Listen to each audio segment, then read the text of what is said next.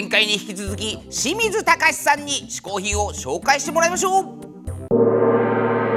えー、っと2つ目の嗜好品はですねちょっと物を持ってこれなかったんですがあのマンタ。マンタのグッズです。あの今こいつ大丈夫かと思われたかもしれないですけどあのオニートマキエイという世界最大のエイですね。日本だとあの、まあ、最近だと池袋のサンシャイン水族館でも確か見れますし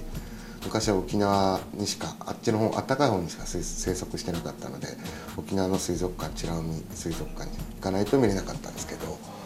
あのあのすばらすごいダイバーになると上に乗っかってとかができるらしいですけど僕は全く潜った経験もないのに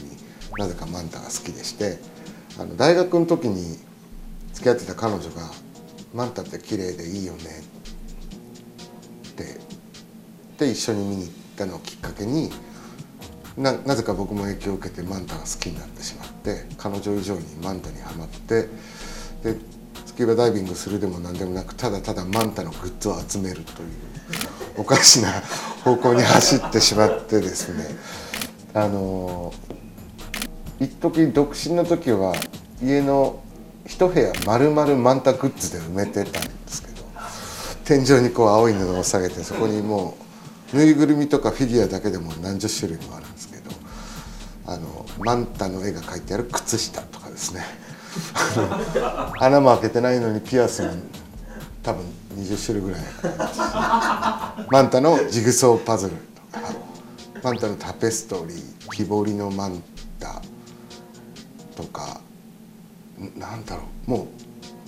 うちょっとおかしいですよね。なんか自分でもなぜっていう。あの身内にも弟なんかにもあの決して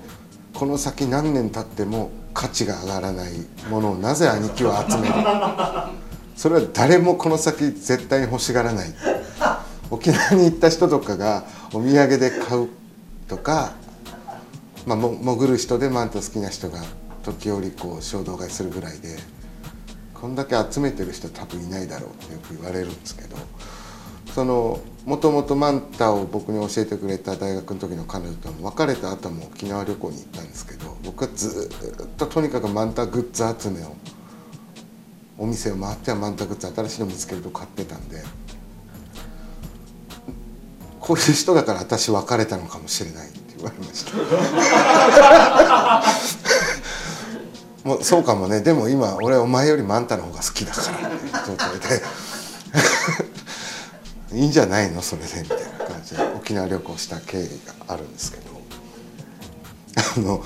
今の妻もなぜか僕が付き合ってからマンタが好きらしいっていうのを知って僕の誕生日にあの高値ついちゃってこうなかなか出ないあのチョコエッグですか？動物もののこうよくできた海洋堂のちっちゃいおまけが出てくるシリーズのマンタを秋葉原か中野ブロードウェイかどっか行って探し回ってくれたみたいであの何千円もする状態のを買って誕生日にくれたんですけどどっかやっちゃいました。ごめんなさい。あのどっかにあるはずなんですけど。でその後たまたま妻とブラブラ歩いてデートかなんかした時に妻が買った値の3分の2ぐらいで売ってるのを見てものすごいショックを受けてて。私なんかこうおまけとかフィギュアとかに高値を出すのはもう二度としない。後悔したって言ってましたね。今思い出しました。あのこれも妻があのくれたんですが今ガチャガチャで出てるらしいです。あのマンタのフライですこれ考えた人も相当なもんですよね。ここね。これなんかサメがフライになってるとか揚げ物になってるとかなんかそのタコが揚げ物になってるとかいろんな種類があるらしいんですけどこれあのオニとマキエが揚げ物になっているはいまあ何考えてるんでしょうね。でもこれもらった時僕相当嬉しかったですね。これだけなぜか家で見つかったのでちょっとポケットに忍ばせてきたんですけど。2つ目の嗜好品はマンタのグッズです。清水隆監督2つ目の嗜好品はマンタグッズでした。続いてはアンカーマン小宮山雄飛がおすすめの本を紹介する新小宮山書店。今日はどんな本を紹介してくれますか？はいそれでは今日も本持ってきてください。配達係さんよろしくありがとうございます。いつもいつも。どうぞ。もらっていいですか？もらってください。よ今日なんか一言なんか一言言ってから帰って。よ映画俳優！いやそれ聞いたからそれじゃないやつ。うわデビューした？というわけでですね結局何もできずに帰ってったのまたねあの人ね。そうだ切り替えが下手クオリなんだよ、ね、ティが本当に下がってきてるあの人の切ねり替えが下手ですさて今日のおすすめの本はですね、はいはい。決定日本一のお弁当グランプリというねお弁当。これね実はね僕も出てるんですよ。であのー僕も2つほどおすすめしてるんですけども、二つも。えー僕がおすすめした本はですねこちらですね。お弁当ね、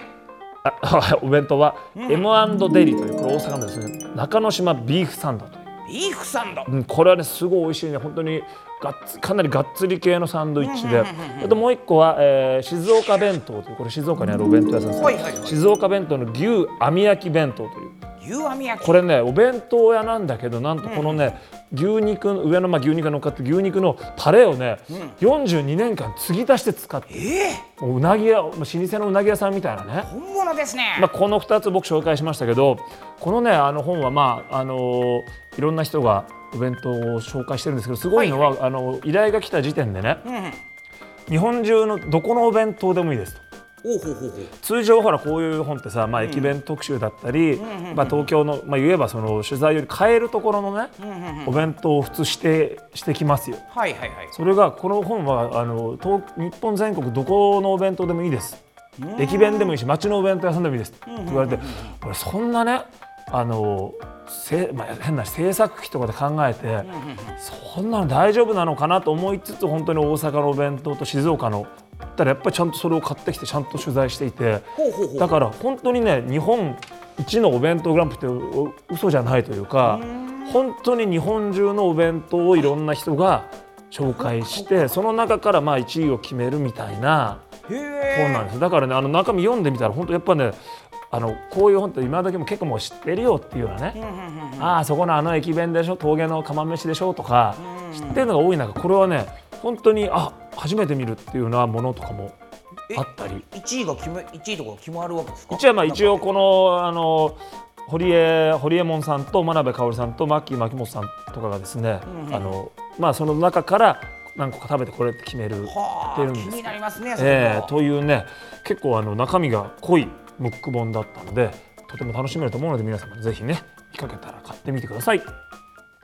さあこちらの本はですね Amazon で購入することができます。Amazon へのリンクをですねテレビスマイルの方にも貼っておきますのでぜひテレビスマイルに来てですねいろいろと見ていただきたいと思います。アドレスは andsmile.tv andsmile.tv です。番組の感想なども SNS でどんどん書き込んでくださいね。はい毎回ゲストを日本古来の嗜好品こけしにしてしまおうというこけしマシーンのコーナーですけども本日のゲスト清水隆監督のこけしこれはレアですよ。ピロリロリン入れてと入れ入れ入れスタート。トロロロロントロロロン出てくるか。出てきました。こちらが呪音の清水隆監督のこけし。何のためだこれ。ということでこけしゲット。